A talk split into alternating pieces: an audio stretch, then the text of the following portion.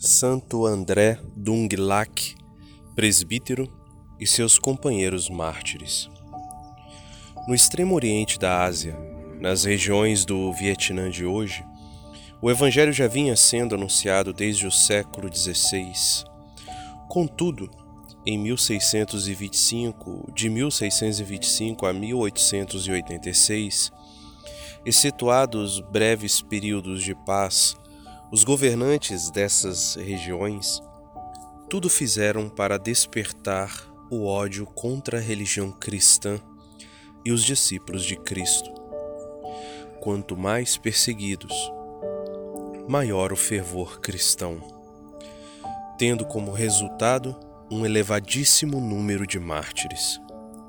O Papa São João Paulo II, no dia 19 de junho de 1988, inscreveu 117 deles no rol dos santos mártires.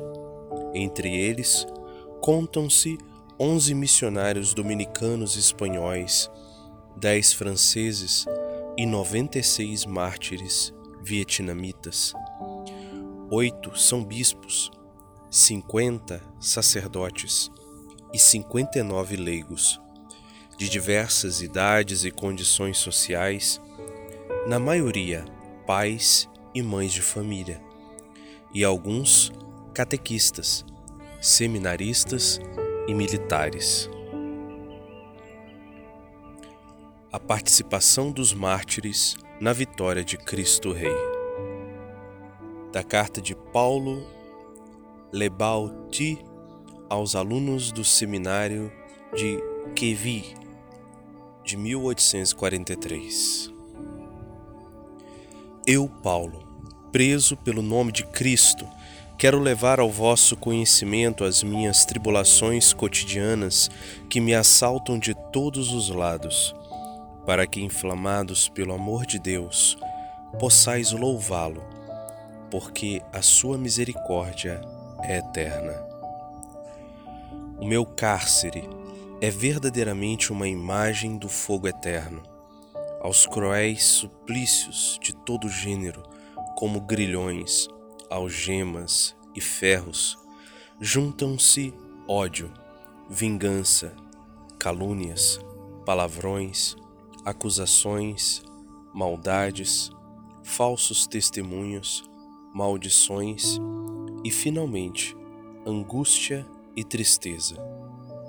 Mas Deus, que outrora libertou os três jovens da fornalha acesa, sempre me assiste e libertou-me dessas tribulações, que se tornaram suaves, porque a sua misericórdia é eterna. Graças a Deus, no meio desses tormentos que continuam a apavorar os outros, sinto-me alegre e contente, pois não me julgo só, mas com Cristo. Nosso Mestre suporta todo o peso da cruz, deixando-me apenas uma pequena e ínfima parte. Não é só testemunha do meu combate, mas combatente, vencedor e consumador de toda a luta. Assim, Sobre sua cabeça é que foi colocada a coroa da vitória, de cujo triunfo participam também os seus membros. Como, porém, Senhor, suportar tal espetáculo ao ver diariamente os imperadores, os mandarins e seus soldados blasfemarem vosso santo nome, quando estais acima dos querubins e serafins? Eis que a vossa cruz é calcada pelos pagãos. Onde está a vossa glória? Ao ver tudo isso, me inflamo por vós, preferindo morrer com os membros amputados em testemunho do vosso amor. Mostrai, Senhor, o vosso poder, salvando-me e protegendo-me, quando a força se manifesta na minha fraqueza e seja glorificada entre, ante os gentios, pois se eu vacilar no caminho, vossos inimigos, cheios de orgulho, poderão levantar as cabeças. Caríssimos irmãos, ao ouvirdes tudo isso, dai alegremente graças imortais a Deus, do qual procedem todos os bens. Bendizei comigo Senhor, porque a sua misericórdia é eterna. Minha alma engrandeça o Senhor e meu espírito exulte de alegria em Deus, meu Salvador, porque olhou para a humildade de seu servo todas as gerações me proclamarão bendito, porque a sua misericórdia é eterna.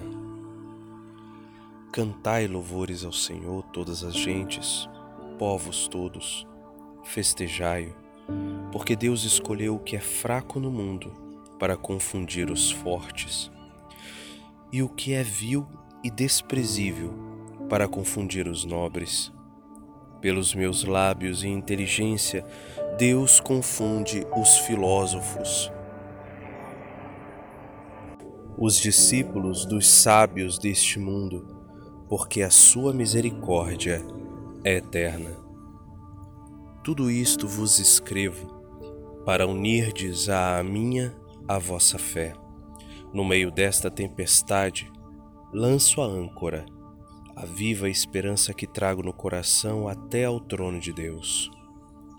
Caríssimos irmãos, correi de tal modo que possais alcançar a coroa. Revesti-vos com a couraça da fé. Tomai as armas de Cristo, à direita e à esquerda, segundo os ensinamentos de São Paulo, meu patrono. É melhor para vós entrar na posse da vida com um só olho ou privados de algum membro, do que serdes lançados fora com todos eles. Vinde em meu auxílio com vossas preces, para que possa combater segundo a lei o bom combate, e combater até o fim, encerrando gloriosamente a minha carreira.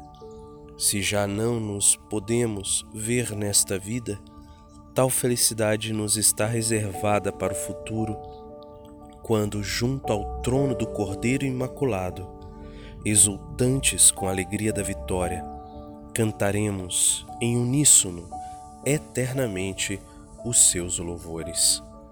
Assim seja. Amém.